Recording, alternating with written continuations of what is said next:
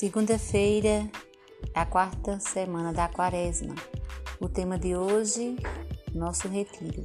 Pode ir, teu filho vive. As leituras estão no Evangelho de João, capítulo 4, versículo 43 a 54. A leitura está em Isaías 65, 17 a 21 e o salmo de hoje é o 30.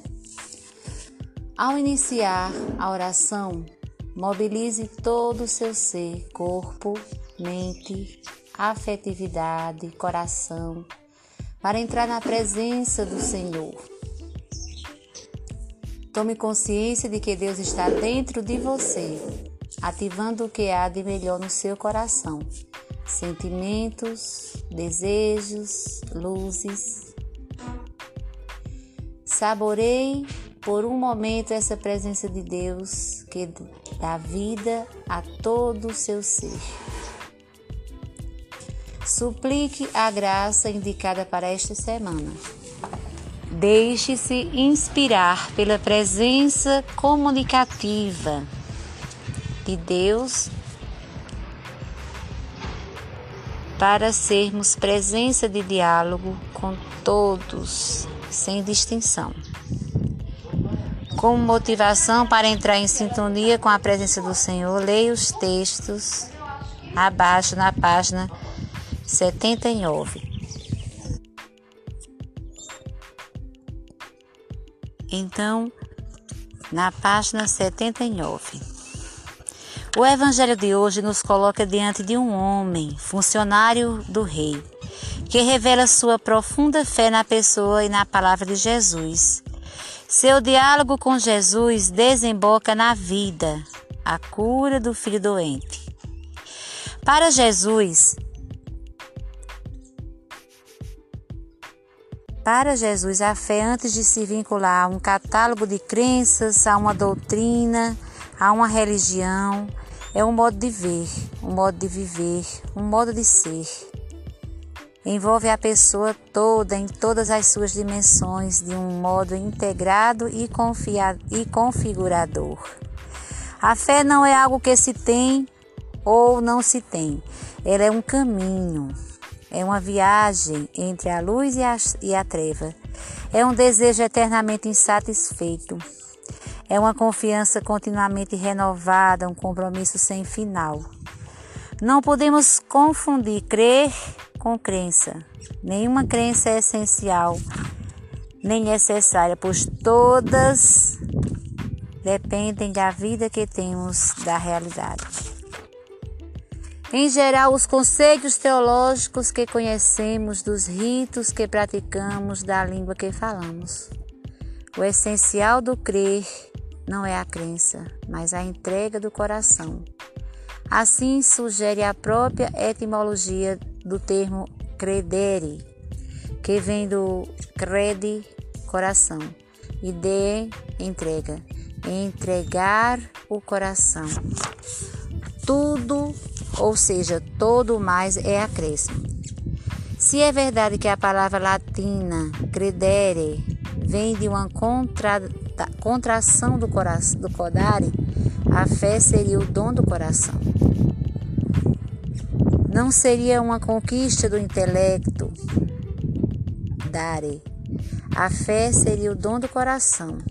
Não seria uma conquista do intelecto, senão um ato de confiança amorosa, uma adoração que envolve o ser em sua totalidade. Não um ato apropriado, senão uma sublime nobreza. Isso deixa claro quem Jesus reconhecia como pessoa de fé. Não é simplesmente quem aceita o que prega a religião, e sim quem age por amor, solidariedade e justiça. Ter fé é, sobretudo, viver de acordo com os valores segundo os quais vivia Jesus. Uma primeira afirmação importante: vida.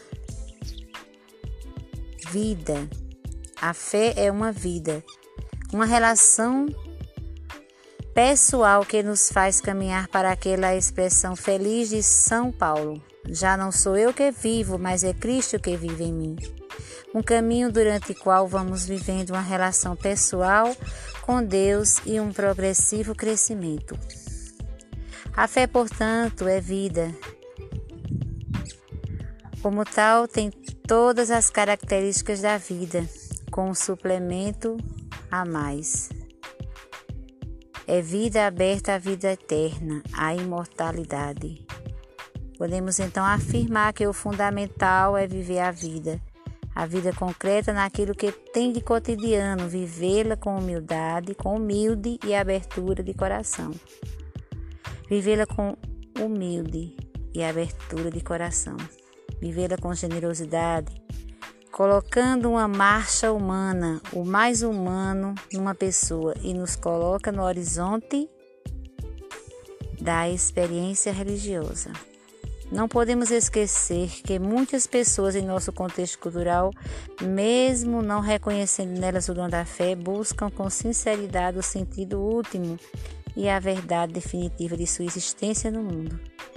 Essa busca é um autêntico preâmbulo da fé, porque leva a pessoa pelo caminho de que desemboca no mistério de Deus. Portanto, a fé é uma vida. A vida não se improvisa. Estamos mergulhados na vida. Aqui se trata de como nós orientamos pela nela para lhe dar um sentido o mais profundo possível, vivê-la com sentido que chegue a dar bons frutos. É a inspiração de toda pessoa normal.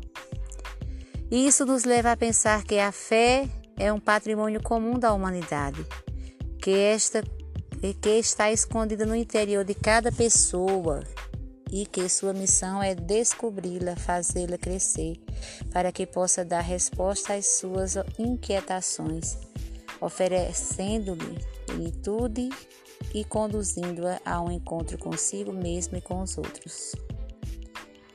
Então leia saboros, saborosamente, fazer como um texto que eu li, leia saboreando o sentido internamente. O evangelho deste dia é uma cena propícia para contemplação. Com a imaginação, olhe, escute, observe as pessoas participando ativamente da cena. Deixe ressoar em seu coração as palavras de Jesus ao funcionário do rei: Teu filho vive. O que em seu coração está morto, atrofiado, que precisa reviver? Isso é uma pergunta para você, minha irmã, para mim, para cada um de nós. O que em nosso coração está morto, atrofiado, que precisa reviver? Converse longamente com o Senhor, manifestando o que seu coração sente Termine a oração louvando e agradecendo este tempo especial de oração. Existe no seu caderno da vida os toques do Senhor no seu eu profundo. Fiquem com Deus, paz e bem.